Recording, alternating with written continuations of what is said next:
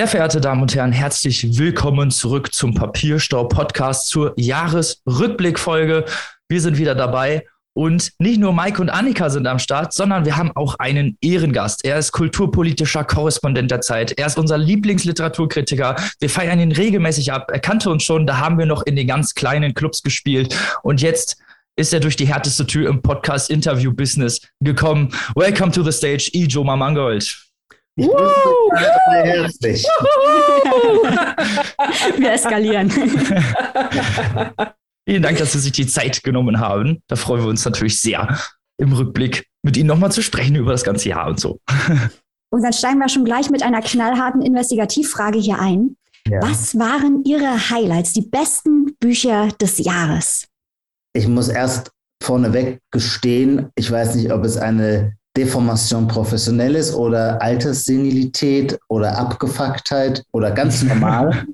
Als Literaturkritiker, der dieses, diesen Beruf seit 20 Jahren ausübt, gibt es für mich nichts Schwierigeres, als zu rekapitulieren, also mich überhaupt auch nur zu erinnern, welche Bücher? Diesem Jahr ich besprochen, nicht, nicht, nicht nur gelesen und besprochen, sondern auch besprochen habe, wo man ja denken würde, das war eine intensive Auseinandersetzung, das war es auch durchaus, aber ich kann es aus freiem Kopf nicht so leicht, also ich merke so die letzten drei Monate überschaue ich, Anfang des Jahres muss ich extra nochmal nachdenken, muss ich nochmal neu reingehen. Nun, trotzdem habe ich natürlich Antworten auf Ihre Frage. Ich soll vermutlich jetzt noch nicht gleich losbegründen, sondern einfach ein paar Sachen nennen. Naja, da ist halt mein Klassiker der Gegenwart, der mich immer total beeindruckt und der in diesem Herbst mit einem, der auch regelmäßig schreibt, ist insofern nichts Besonderes, aber in diesem Herbst wieder mit einem besonders starken Buch äh, in Erscheinung getreten ist, sich Gehör verschafft hat. Das ist Boto Strauß. Und ähm, der hat, glaube ich, nur noch eine kleine Lesergemeinde. Ich würde auch äh, nicht leugnen, dass es zugänglichere und leichter lesbare Literatur gibt. Ich bin auch manchmal bequem geworden in meinen Lektüreanstrengungen, aber bei, bei Boto Strauß und für Boto Strauß finde ich, lohnt es sich doch immer. Also da bin ich dann auch bereit, wenn ich am Tag nur drei Seiten schaffe und gewissermaßen diese drei Seiten aber immer wieder und immer wieder lese, bis man drin ist. Meistens ist es ja auch so eine Frage der Tonalität. Vielleicht versteht man, es, irgendwann ist, hat man einen Punkt erreicht, wo man vielleicht nicht alles versteht, ist aber gar nicht so schlimm. Aber man, ist, man hat ein Ohr für die Tonalität und die trägt ein. Naja, nicht mehr, mehr nicht heißt dieses neue Buch. Und es ist für Boto Strauß, der sonst ja seit Paaren und Passanten vor allem berühmt ist für sein fragmentarisches Erzählen, ähm, also das Ende der Narration, kann man hier fast so etwas wie eine Geschichte, nein, eine Geschichte im konventionellen narrativen Sinne ist es nicht, aber äh, man kann sagen, worum es geht, nämlich um eine Frau, eine Lyrikerin, die ist verlassen worden von einem Mann. Und in, es ist quasi eine Art Monolog, in dem diese verlassene Frau sich spiegelt in der mythologischen Figur der Dido, Königin von Karthago, äh, an deren Gestade es Aeneas mit seinen Mannen, mit seinen Gefährten verschlagen hatte, nachdem die Troja von den Griechen zerstört worden ist. Und ähm, Dido nimmt den Aeneas auf und verliebt sich in ihn. Und ähm, Aeneas ist für die Reize von Dido empfänglich. Ich würde auch vermuten, empfindet auch was für Dido, aber er hat einen höheren Auftrag und der lautet, er muss Rom gründen. Und um Rom gründen zu können, kann man nicht da im Libanon an der Küste, an der Mittelmeerküste bleiben, sondern muss weiterziehen. Und das heißt, Dido wird so genannt zu der ersten großen Verlassenen der Mythologie oder der Literatur, denn es ist Vergil, der das sehr genau in der Aeneas erzählt. Und naja, in dieser, und das macht Bodo Strauß sehr gerne, sehr gegenwärtige Figuren äh, in ihrer mythologischen Präfiguration zu spielen. Das ist ein Herbstbuch, das ich sehr gemocht habe. Ähm, dann äh, hat mir äh, war ein Höhepunkt dieses Sommers, Sommers fraglos der neue Roman von äh, Eva Menasse, Dunkelblumen. Ganz faszinierend. Ich meine, ich habe Eva Menasse immer schon sehr äh, verehrt und äh, schätze sehr als Romanautorin, auch als Essayistin. Hier ist ihr aber doch nochmal was Besonderes gelungen, nämlich ein eigentlich fast schon tot erzähltes Motiv, nämlich das Nachwirken der Nazi-Verbrechen in der Nachkriegszeit doch nochmal auf völlig neue Art und deswegen auch auf bewegende und erkenntnisstiftende Art zu erzählen. Ich würde sagen, durch Stimmenimitation. Was habe ich denn noch gelesen? Ich habe natürlich viel, viel, viel gelesen. Ich habe mit neuer, durchaus mit, naja, klar, mit suchthaftem Vergnügen den neuen Jonathan Franzen gelesen, Crossroads. Ja. ja. ja, ist das erste Gleichnis. genau, wenn man da einsteigt, das hat halt immer so einen Sog, äh, einen süffigen Sog, das obwohl auch wieder, keine Ahnung, 800 Seiten, ähm, das hat man schnell, das, man will da nicht aufhören. Er ist einfach ein Meisterpsychologe und diese Familienkonstellation, die er da entfaltet, um einen protestantischen Pfarrer und Familienvater im mittleren Westen der frühen 70er Jahre zwischen Vietnamkrieg und Protestkultur. Er selber ein politisch sehr bewegter Christ, der gleichzeitig doch von auch irgendwie dann große Unsensibilität ist bei gleichzeitig übersteigerter Empfindsamkeit. All das erzählt der Jonathan Franzen, wie ich finde, irgendwie fast wie so eine Vorgeschichte für unsere heutige Gegenwartsstimmung der Wokeness und der Hypersensibilität. Ja, das habe ich doch irgendwo schon mal gehört. Bei Papier ja. Podcast hatten wir einen ähnlichen, einen ähnlichen Ansatz ja. und wir haben auch drüber nachgedacht. Das hat uns besonders fasziniert. Äh, wir lieben ja eigentlich progressive Literatur, Sachen wie Clemens Setz, über den ja. Sie bestimmt gleich auch noch was Tolles erzählen können. Ja. Stichwort Büchner Preis. Aber auch Joshua Groß oder Lisa Krusche und das Verrückte bei Franson ist ja, er erzählt ja eigentlich hardcore konservativ. Das ist eine sehr, ja, sehr traditionelle Erzählform. Ja. Aber trotzdem ist es derartig faszinierend. Bei weniger talentierten Schriftstellern würde man denken, ja. lass dir doch mal was, du bist aus der Zeit gefallen, lass dir was Neues einfallen. Äh, Franson hat trotzdem noch diese Sogwirkung. Es ist derartig faszinierend und nach 800 Seiten ist man traurig, dass da nicht noch 800 Seiten kommen. Zum Glück kommt ja noch Teil 2 und 3. Ja, da kommen eben, ja, stimmt. Das ist da sehr nah dann an die Gegenwart herangeführt. Aber absolut, ich sehe das wie Sie. Ich würde auch sagen, ähm, man kann ihm wirklich nicht vorwerfen, äh, zur literarischen Avantgarde zu gehören. Aber er findet nichts neu, sondern er benutzt die alten Muster, Technik und Verfahren des psychologisch-realistischen Romans. Aber er bespielt diese Klaviatur so meisterhaft, dass eben auch aus dieser gut und alt eingeführten Form doch nochmal etwas richtig Erkenntnisstiftendes auch für die Gegenwart entstehen kann. Ja, aber weil Sie jetzt selber Joshua Groß angesprochen haben, äh, jetzt weiß ich gar nicht mehr, wie hieß das Buch? Entdecken? Nein. Entkommen. Entkommen, also wie kann ich auch entdecken? Entkommen. Frühjahrstitel. Nicht leicht zu fassen, aber der hat mich auch sehr beeindruckt. Ich glaube, mhm. Joshua Groß wird wirklich mal eine entscheidende Rolle spielen. Wird eine ganz großer noch. Ja, ganz großer, auch wirklich in dem Bereich, wo die Literatur dann eben doch auch nach nach einer avancierten Form sucht. Und ich habe nichts gegen das Guterzählte, aber ich finde die, die avantgardistische Formsuche, wir haben sie zuletzt zu selten gehabt, würde ich denken. Und deswegen ist das sehr, sehr unterstützenswert. Ja, jetzt, jetzt, jetzt müsst ihr mir ein bisschen auf die Filme helfen. Was gab es denn noch in diesem Jahr? Eine Sache, die wir als Christian Kracht-Fan. Ach, natürlich, Christian Kracht. da reicht dann doch schon das Stichwort. ja, ja, absolut, genau. Die sogenannte Fortsetzung zu Faserland, wo jedenfalls der jetzige Erzähler so tut, als sei er der Autor. So muss man es vermutlich hm. genau differenzieren. Der jetzige Erzähler tut so, als sei er der Autor von Faserland und äh, erzählt, was danach geschah, namentlich vor allem eine sehr abgründig anrührende Mutterbeziehung und äh, eine düstere Vaterbeziehung, wo es sehr stark um auch Kontinuitäten ähm, der deutschen Geschichte aus dem Dritten Reich in die, äh, in die Nachkriegszeit geht. Das ist alles aber so doppelbödig, raffiniert, konstruiert und erzählt, dass ich nichts davon für eins zu eins nehmen würde, äh, sondern äh, in Christian Kracht dann doch auch wieder den großen Zauberer und Täuscher äh, rühmen möchte. Ja. Also da wir den Deutschen Buchpreis ja begleitet haben, haben wir auch in mehreren Folgen, erst bei Erscheinen, wir hatten eine Sonderfolge Popliteratur, wollte Robin nachher noch was zu sagen. Wir hatten dann das Erscheinen von Eurotrash, wir hatten dann das bei der Longlist, bei der Shortlist äh, und haben immer weiter drüber gerätselt, über genau diese Frage, was könnte echt sein, was könnte nicht echt sein, welche Verfahren werden der Verfremdung angewendet, was kann man für Anschlusspunkte in anderen Romanen finden. Und irgendwann haben wir dann mal den Experten befragt und haben Dr. Innocenti Krignin reingeschaltet, der Krachtforscher, der dann auch uns erklärt hat, wie dieser hermeneutische Impuls von Kracht eingesetzt wird, um die Leser in Sackgassen zu schicken und manchmal auch nicht in Sackgassen. Man kann es aber schwer als Leser unterscheiden. Also wir waren das ganze Jahr schwer beschäftigt, Eurotrash ja. zu interpretieren. Natürlich ohne Ergebnis, aber wir hatten viel Spaß. kann ich mir vorstellen, ja.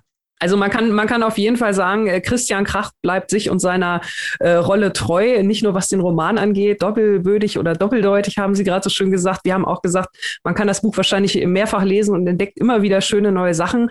Ähm, aber auch abseits von dem ganzen Roman ähm, gab es natürlich viel zu bereden. Stichwort die Debatte um den Schweizer Buchpreis, wo Hewitt Trash ja nun auch nominiert war. Und äh, der gute Herr Kracht ja dann seine Nominierung wieder zugunsten der anderen Kandidatinnen und Kandidaten zurückgezogen hat. Das hat uns natürlich auch sehr beschäftigt. Haben Sie das auch mitverfolgt? Nee. Vermutlich. Nee, halt nicht, nee. Christian Kraft selber hat seine Nominierung zurückgezogen.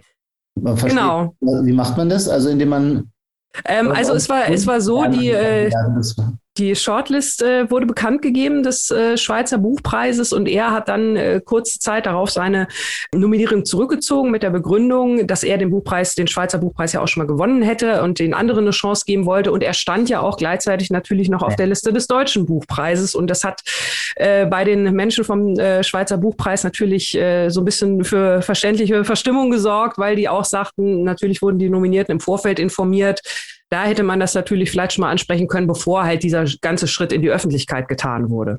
Ja, nein, aber Christian Kracht wird nie einer sein, der es allen recht macht. Nee.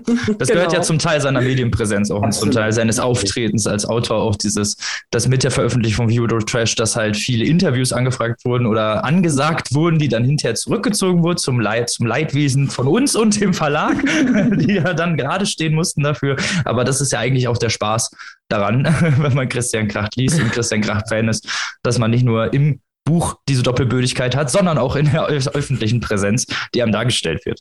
Äh, dazu hätte ich auch noch eine Frage. Und zwar äh, bei der vorletzten Veröffentlichung hatten Sie ja ein Interview mit Christian Kracht äh, geführt, wo dann die Fatz dicke, dicke Krokodilstränen vergossen hat, dass Sie da Rindertatar essen durften mit dem Herrn Kracht und die Fatz durfte es nicht. Und bei dieser Veröffentlichung hat jetzt äh, die Fatz die Sperrfrist gerissen. Wir haben auch beim Verlag nachgefragt bei Ulrike Meyer, ob das so vereinbart war und so. Nee, war es nicht. Also die haben quasi, sobald sie die Möglichkeit hatten, die Sperrfrist zu reißen, das erstmal schön selber gemacht. Ja. Das war ein tolles äh, Medienspektakel, das wir auch in diesem Jahr begleitet haben und wo wir, wie Robin gesagt hat, auch ein kleines Rädchen im Getriebe waren.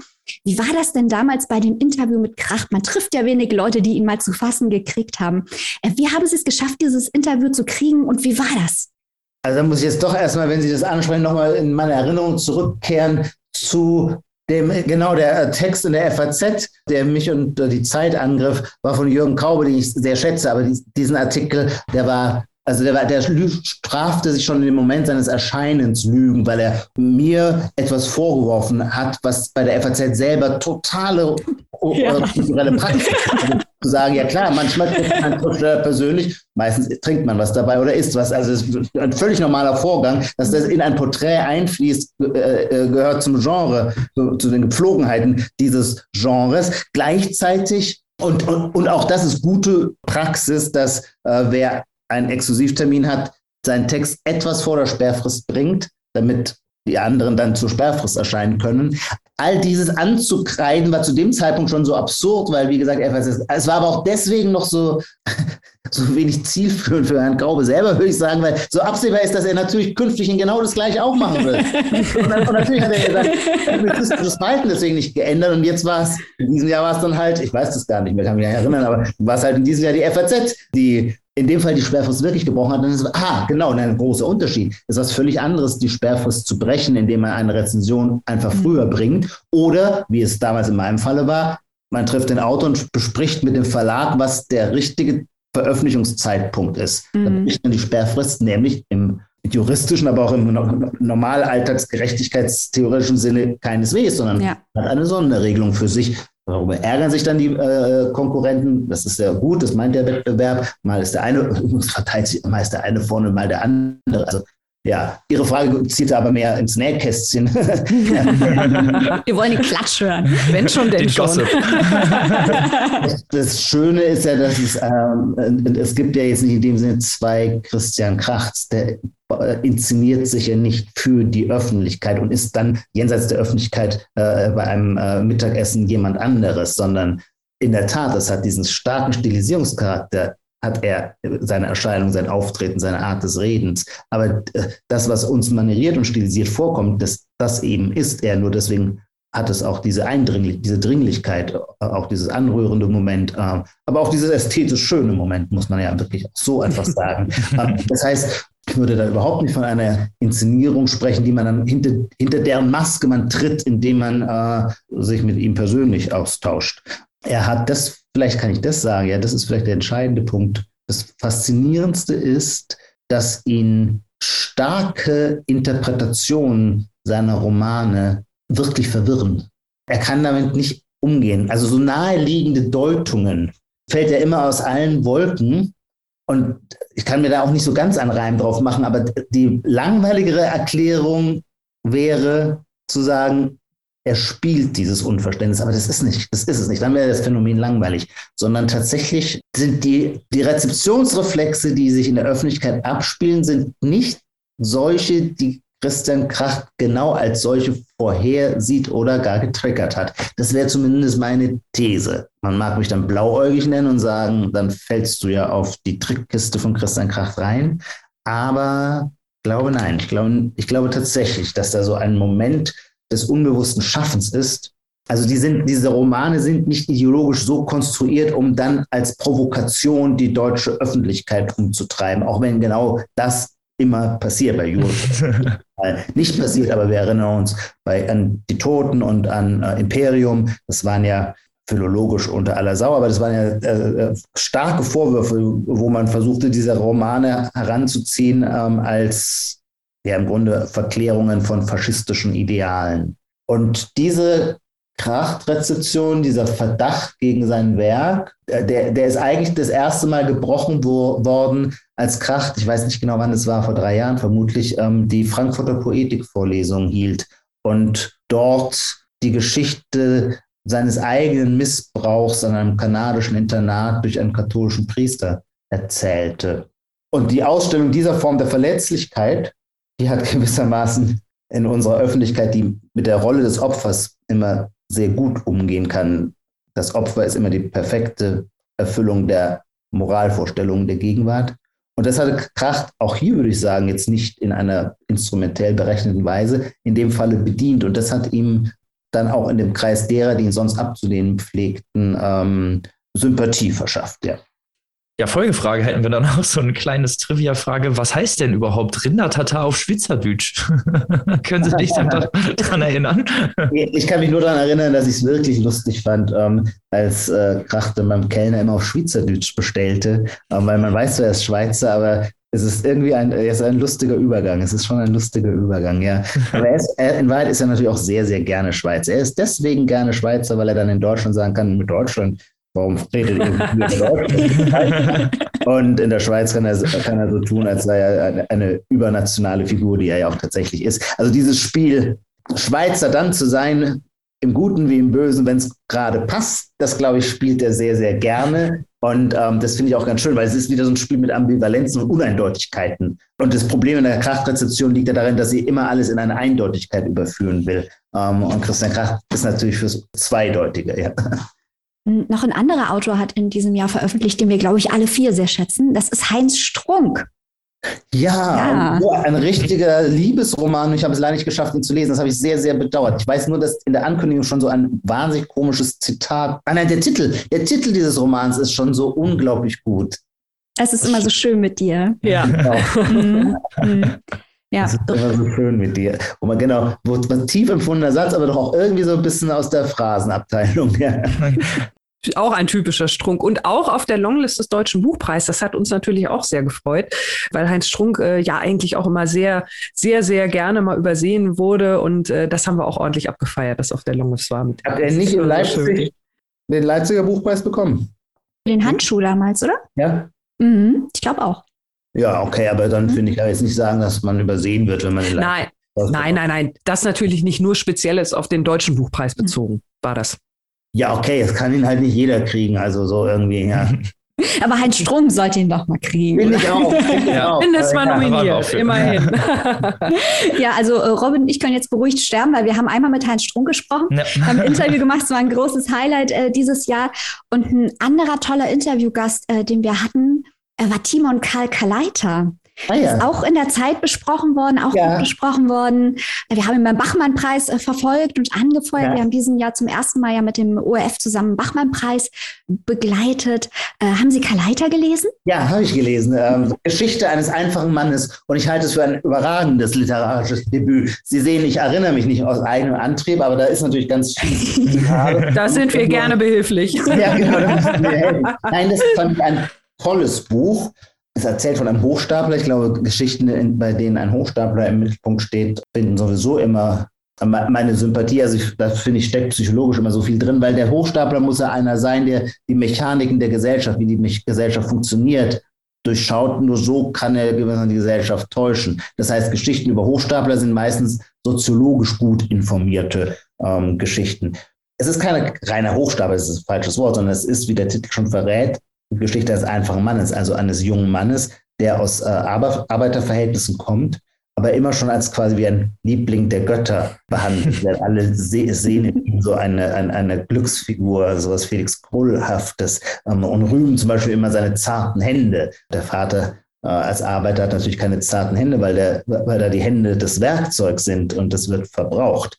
Er fühlt sich also früh zu höheren Berufen und im Grunde alles, was er anfasst in den ersten Jahren, noch am Gymnasium, dann im Studium, ähm, scheint auch sofort zu gelingen, obwohl er sich durchaus viele Extrawürste herausnimmt, die ihm aber irgendwie ohne Missmut gewährt werden. Er wird von einer, obwohl er musikalisch eigentlich nichts drauf hat, gleich in einer Band engagiert. Besten Texte überhaupt. Ja, ja Texte einfallen. Und ähm, selbstverständlich gehört zur Rolle. Vielleicht habe ich mich zu sehr auf den Hochstapler, der Parvenu. Eigentlich ist es der Parvenu, also der Aufsteiger. Ein wichtiges Motiv in der französischen Literatur, so von Balzac bis Montpassant. Und, und beim Aufsteiger spielt natürlich, also ein, ein, ein klassisches Mittel für den sozialen Aufstieg ist natürlich die Heirat. Auch da deutet sich an, als würde ihm alles zufliegen. Er lernt, glaube ich, dann eine Ärztin, ich weiß gar nicht aus welchem Fachbereich, Anästhesistin, doch Anästhesistin, natürlich so lustig, weil die äh, nehmen, schmeißen zusammen Drogen ein und es ist natürlich sehr lustig, unter der Beaufsichtigung einer Anästhesistin Drogen zu nehmen. um, Safety first. ja, ja, genau. Absolut.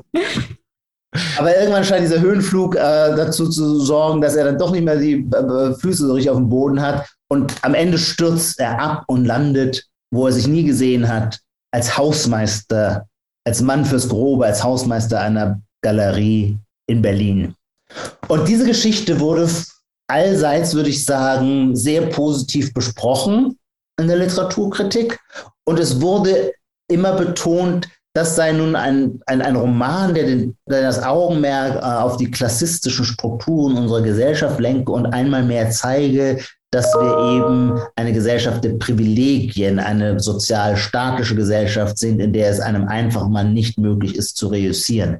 Und ich fand das eine so absurde Deutung dieses Romans, in der nur das politische Wunschdenken der Interpreten herauszuhören war, aber nicht irgendetwas, was mit diesem tollen Roman zu tun hat, der natürlich überhaupt nicht das tut, was heutzutage üblich ist, nämlich irgendwie die Schuld an die gesellschaftlichen Strukturen delegieren, sondern ja ganz im Gegenteil, durch seine eigene Anmaßlichkeit scheitert. Natürlich gibt es auch immer eine Gesellschaft, in der man sich bewegt und da bringen manche bessere Voraussetzungen mit als andere. Aber grundsätzlich wäre diesem Helden, diesem Protagonisten standen eigentlich alle Türen offen und er hat es sich dann nämlich in Wahrheit zu leicht und zu einfach gemacht. Und daran ist er, würde ich sagen, gescheitert. Und das fand ich deswegen schon ein interessanter Vorgang, dass man halt in Bücher genau das reinliest, was man halt so selber denkt, selbst wenn sie eigentlich offensichtlich eine andere Geschichte erzählen. Das stimmt wir fanden das auch äh, einfach super toll, diese humoristische Arroganz, die der Protagonist hat. Ja, Tag legt. Ja, humoristische Arroganz, genau. Und wann gibt es denn das überhaupt so ein Tonfall in der deutschen Genau, genau. dass mal wieder ein Roman lustig ist. Das ist so selten. Und Komik ja. ist so ein, ein ganz hohes Qualitätsmerkmal von Literatur. Vor allem die Komik über dieses äh, eigentlich völlig unbeschreibliche Verhalten von diesem, von diesem ja. Protagonisten. Also ja. das, das ist ja das Schöne und äh, nicht nur die Komik, sondern auch diese Sprache. Also es wird ja fast schon lyrisch erzählt, äh, die Begriffe, ja. die da teilweise gebraucht werden. Man, man wähnt sich in so einem Volksmärchen äh, oder keine Ahnung irgendwo bei, bei äh, Eichendorf oder, oder hast du nicht gesehen. Und äh, was er tatsächlich eigentlich macht, das ist ja wirklich so arschig. sagen. Also ein Heidenspaß, dieses Buch. Ja, ja, die furchtbarste Szene ist natürlich, wo er als Student, ähm, ist er jetzt im Ausland in Madrid, hat ein Stipendium bekommen, tut natürlich wieder gar nichts äh, für sein Studium, für das Stipendium bekommen, lernt eine Frau irgendwie aus Lateinamerika, würde ich sagen, kennen, die äh, mit ihrer Tochter in Spanien angekommen ist und tagsüber hart arbeitet und ähm, die verlieben sich und er kümmert sich um, auch um die Tochter ganz reizend, hat ein ganz inniges Verhältnis zu dieser Tochter. Man ist ganz gerührt und denkt sich, ach, wie wunderbar. Und irgendwann, nach einigen Monaten, geht ihm auf, dass eigentlich zu Hause in Deutschland doch noch seine Karriere als Popsänger auf ihn warte. Und dann hat er halt nicht die Eier, sich richtig zu trennen, sondern ist eines Tages einfach verschwunden. Und es, es, es zerreißt einem sehr, man findet es ganz furchtbar.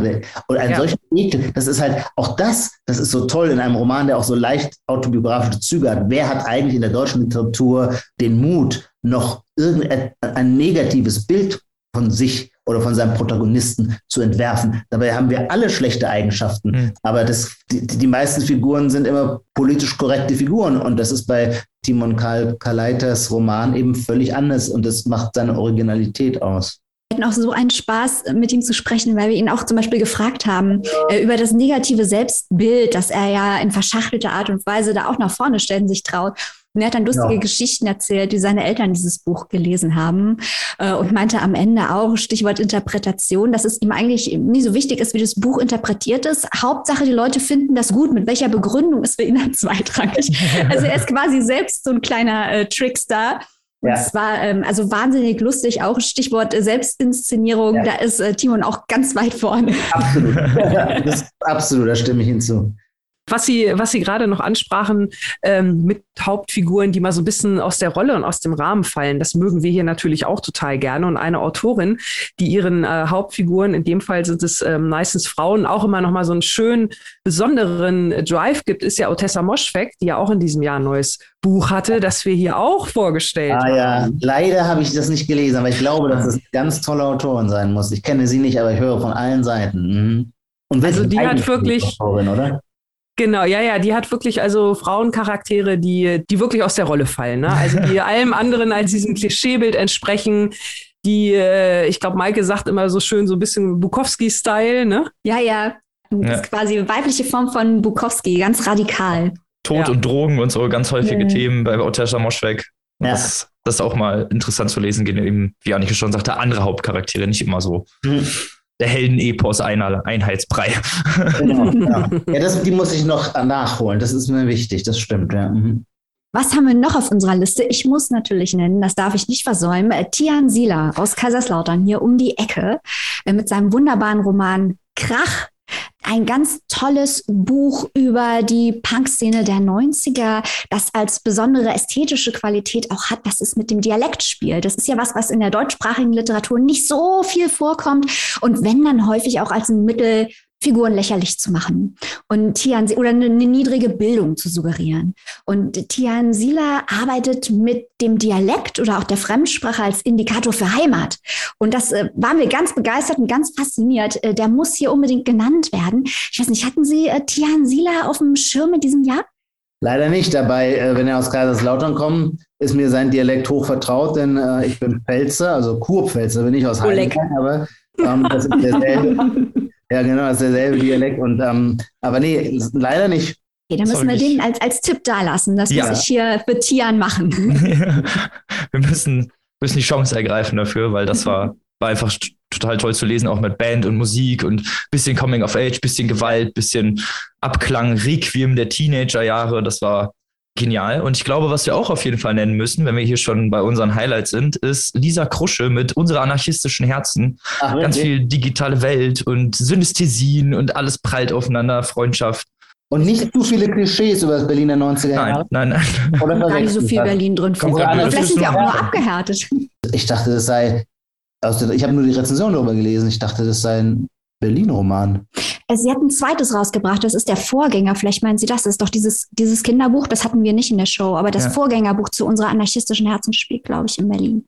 Unsere anarchistischen Herzen, äh, und da muss jetzt Annika eingreifen als Niedersächsin, spielt die meiste Zeit in Niedersachsen, oder? Ach so, dann habe ich was verwechselt. Dann habe ich jetzt was verwechselt. In der Nähe von Hildesheim, wenn ich mich recht erinnere. Ja. Ist das richtig im Hinterkopf?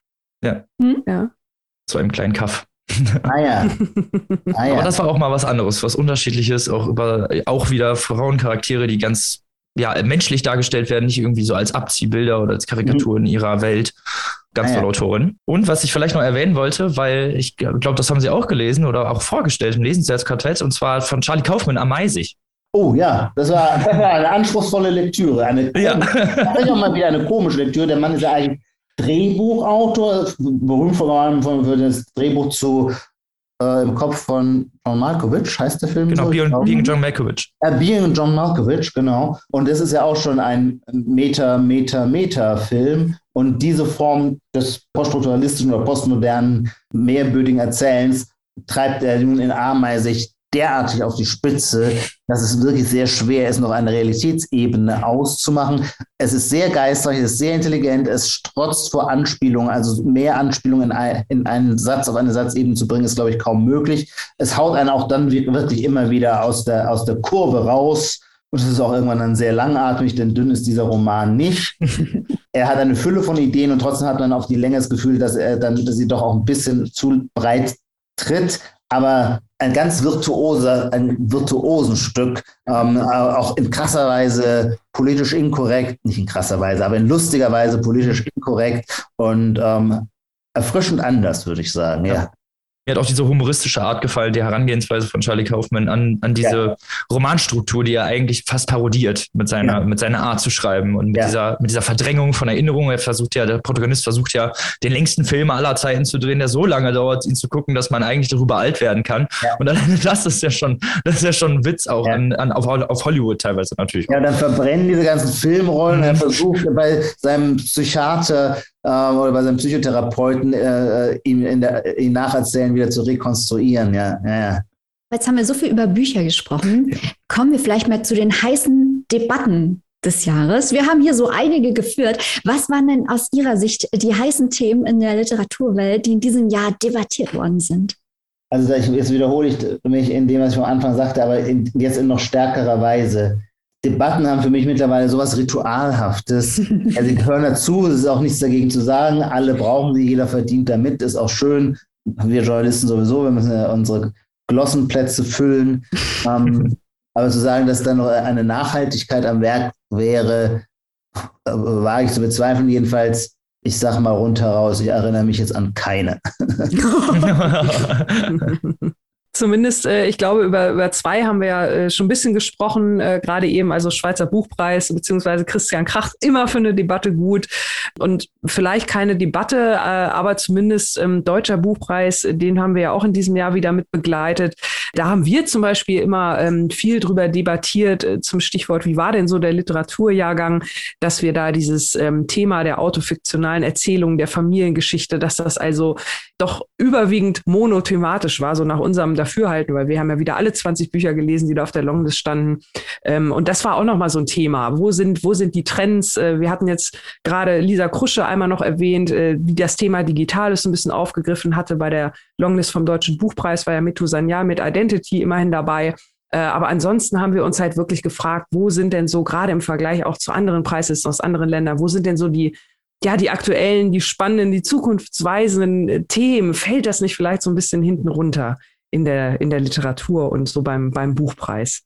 Ah ja, naja, okay, Gleichförmigkeit der Literaturproduktion. Ähm, das ist quasi so ein Dauerphänomen, dass, dass ich gar nicht auf die Idee käme, das eine Debatte dann zu nennen, weil irgendwie man hat das Gefühl, dass die Literatur halt stärker auf Marktbedürfnisse reagiert, vielleicht auch durch den höheren Grad an Professionalisierung, den die Schreibschulen, die Literaturinstitute, vor allem in Leipzig, und Hildesheim in den Markt eingeführt haben. Und dann merkt man schon immer, ja, es gibt so bestimmte Formate, die dann in so zwei, drei Jahre lang gut laufen. Und dann fällt so jemand, wir sprachen vorhin über ihn wie Joshua Groß, natürlich sehr auf. Warum, sagst, warum sprecht ihr den immer Englisch aus? Ich habe das dann übernommen, aber ich würde eigentlich sagen Joshua Groß, oder? Genau. Der ist so hip und cool, da muss man den Englisch aussprechen. ja. Na, beim Buchpreis hat mich dann eher irritiert, aber das ist auch so ritualhaft, dass man immer die Longlist und die Shortlist kritisiert für das, was nicht draufsteht. Und natürlich war es ein Skandal, dass Eva Menasse da nicht drauf stand.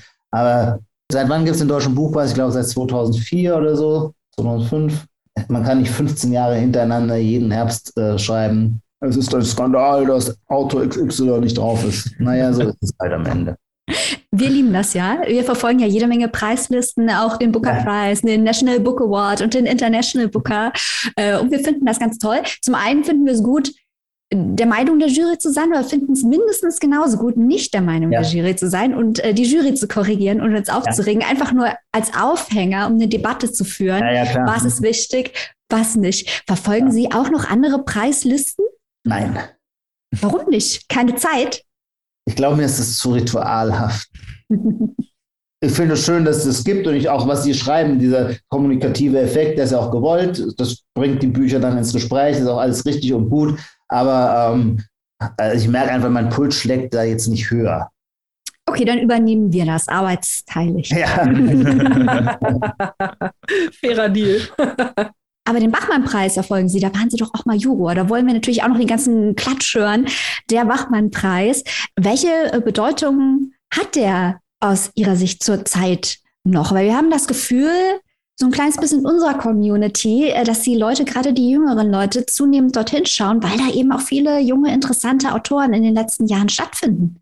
Ich würde sagen, das war schon immer so. Also ich weiß, ich kenne ihn jetzt just aus den letzten Jahren nicht mehr vielleicht war ich vor vier Jahren das letzte Mal da, aber vor, vorher war ich, keine Ahnung, 16 Mal oder so in, in Klagenfurt am schönen Wörthersee, was natürlich wirklich äh, mehr als nur ein Ritual, gerade so eine Liturgie äh, ist, die der Literaturbetrieb da feiert. Das ist natürlich eine wahnsinnig schöne Gegend. Ich bin auch Österreich-Fan und ähm, das heißt, so eine, man wird zu so einer Art das ist so eine Gemeinschaft mit dem Hochamt der Literatur und gleichzeitig der Diffusion ins schöne Leben. Ähm, und dann ist, sind da alle immer in der tropischen Hitze äh, Kärntens in dem ORF-Studio quasi eingesperrt tagsüber lauschen den Texten. Aber in den Pausen und danach äh, wird der ganze Literaturbetrieb auf diese Live-Fahrräder und radet den zwei Kilometer raus zum Wörthersee und springt ins Wasser und isst im Maria Loretto, äh, wunderbaren Restaurant über dem Wasser, seine Zuchtforellen oder Saiblinge das ist Folklore, zur Folklore meiner Biografie. Allein durch dieses wiederkehrende, auch in dem Fall positiv von mir gemeinten, ritualhafte. Ich liebe in, in diesem Sinne Klagenfurt. Ich habe dann irgendwann gesagt, jetzt fährst du nicht mehr hin, weil gerade weil, wenn man was schön findet, man soll es dann auch nicht überdrehen dann muss man auch mal sagen, das ist jetzt, jetzt müssen da andere, ich bin ein alter Mann, ähm, lass die Jungen danach, äh, wir sollen, ich kann auch nicht mehr gut schwimmen, die Wörter, so, also unter solchen Aspekten. Aber nein, Klagenfurt ist herrlich und ich fand es immer natürlich äh, einen ein, ein tollen Ort, um neue Autoren zu entdecken. Und meistens ist es schon so, die Autoren, die man in Klagenfurt das findet ihr meistens Ende Juni, Anfang Juli statt, immer parallel mit dem Ironman, die dort antreten und aus ihren Manuskripten lesen. Die hat man dann in der Regel ein Jahr später ähm, der, erscheinen deren Debüts dann bei den großen Verlagen. Und dann hat man, die, und diese Bücher hat man dann in, als Literaturkritiker, finde ich, in anderer Weise auf dem Schirm, weil man den Autor nämlich schon aus Klagenfurt kennt und sagt, ach ja, interessant oder ach nee, wenn der kommt, ähm, darauf freue ich mich ja nun gar nicht. Das merke ich mir gleich mal zum Verriss vor. Aber Ferdinand Schmalz war auf der Positivliste, oder? Naja, klar. ich meine, Lisa Kruscher war ja auch schon da und äh, wie wir auch abgefeiert haben, wir hatten ein Special dieses Jahr über Popliteratur und da fällt natürlich auch direkt äh, der Auftritt von Reinhard Götz von 1983 auf, der sich ja vor laufender Kamera die Stirn aufgeschnitten hat und dann auf sein Manuskript geblutet hat. Aber das war auch sehr interessant, dann mal diesen Roman zu lesen oder dann auch im Nacheffekt. Aber das äh, war ja eigentlich nicht Pop, sondern Punk damals. das wird erst im Nachhinein als Pop. Genau bezeichnet, ja. genau. Ja, ja, klar. Ich meine, der Auftritt von Rainer das ist unvergesslich. Das war sehr bleibend. Das ist übrigens ein ganz toller Text. Subito. Mhm. Ja. Haben natürlich immer wieder versucht, Leute dieses Ereignis performativ in Anspruch zu nehmen, in unterschiedlicher Weise. Peter Licht zum Beispiel, von dem es damals zumindest keine öffentlichen Fotos geben sollte, durfte der las dann, ich glaube, mit verdecktem Gesicht oder nur so die realen Menschen im Studio sahen, aber die Kamera ihn nicht aufnehmen durfte oder so. Auch das ist ein, ein performatives Spiel. Also da gibt es unterschiedlichste Formen, weil es natürlich auch immer darum geht, einerseits urteilt die Jury über die Autoren, aber andererseits versuchen die Autoren natürlich auch die Jury in die Blamage zu führen durch die Forderung. Ähm, das ist ein interessantes Powerplay, wie man heute sagen würde, ja. Definitiv. Jetzt haben wir uns hier schon hart festgequatscht. Wir steuern schon scharf aufs Ende dieser Show zu. Deswegen äh, darf die Frage nicht untergehen. Worauf freuen Sie sich nächstes Jahr denn schon? Ich bin noch nicht so richtig weit im Studium der Kataloge. Also ich weiß nicht, ob Ihre Zuhörerinnen oder Zuhörer wissen, natürlich, wer sich mit der Literatur beruflich befasst, der kriegt dann immer zwischen Oktober und November die Vorschauen auf die nächste Saison. Das heißt, auf das Frühjahr, also auf die Bücher, die dann ab in der Regel Mitte Februar erscheinen. Genau, und die studiert man und dann hat man schon so eine erste Topografie, eine erste grobe Topografie, zumindest für einen selber, wo man sagt, das sind die Titel, ähm, die will ich unbedingt wahrnehmen, die will ich lesen oder besprechen. Aber ähm, bei mir hat sich beruflich äh, das verändert, dass ich nicht mehr für die Literatur äh, bei der Zeit verantwortlich bin. Und deswegen habe ich auch nicht mehr die Pflicht, äh, die Kataloge pünktlich zu lesen, sondern kann es gemütlich zwischen den Jahren machen und kann Ihnen aber deswegen auch die Frage nicht beantworten. Wir haben die Kataloge alle gelesen. Die große ah, ja. Enttäuschung setzte ein, denn was wir nicht ja. gesehen haben, ist ein neues Buch von Ihnen. Wann kommt denn das? Oh, die Frage brennt uns natürlich unter den ja. Vielleicht Anfang 23. Das ist ja wenigstens schon mal eine Aussicht. Mhm. auf was man sich da freuen kann. Ja, aber ähm, auf, auf, was kann man sich denn da freuen? Oder ist das alles noch top secret? Ja, ja. Okay, schade. Okay.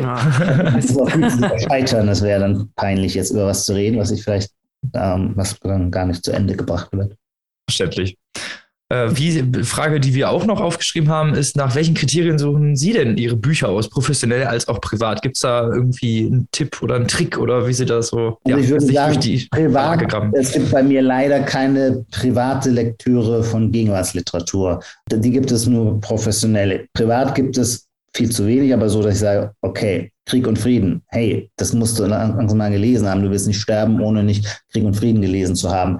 Also ich habe einen starken, immer so eine starke Kanonsehnsucht. Einen Kanon zu kennen, beglückt mich doch immer ungemein. Und bei Sachbüchern, weil ich sehr vielfältige äh, Interessen habe, die dann nicht wirklich oft gar nichts mit meinem Beruf zu tun haben, da wähle ich dann so aus. Aber bei der äh, Gegenwartsbelletristik, ähm, also namentlich jetzt so, wo ich noch für die Literatur auch verantwortlich war, dann, das ist ein total, ja, ein professionelles Selektionsverfahren, nämlich zu fragen, früh ein Gespür dafür zu entwickeln, welche Bücher die Diskussion bestimmen werden und mit diesen Büchern früh dran zu sein, sodass man niemanden hinterher schreibt, sodass man bei diesem Buch gewissermaßen der Erste ist. Das ist jetzt nichts Besonderes bei Christian Kracht, weil jedem klar ist, dass darüber geredet wird. Dazu sehen wir mit Krückstock. Aber es gibt eben auch andere Bücher, und das ist die große Mehrheit, wo überhaupt nicht so klar ist, vielleicht gehen die unter oder ach, überraschenderweise werden, triggern die irgendetwas. Und ich bin immer ganz stolz, wenn es einem, äh, wenn es mir mal gelingt, ein solches Buch, dem man es nicht auf den ersten Blick ansieht, dass es äh, so eine starke Wahrnehmung auf sich ziehen wird. dass wenn, wenn man das vorher schon,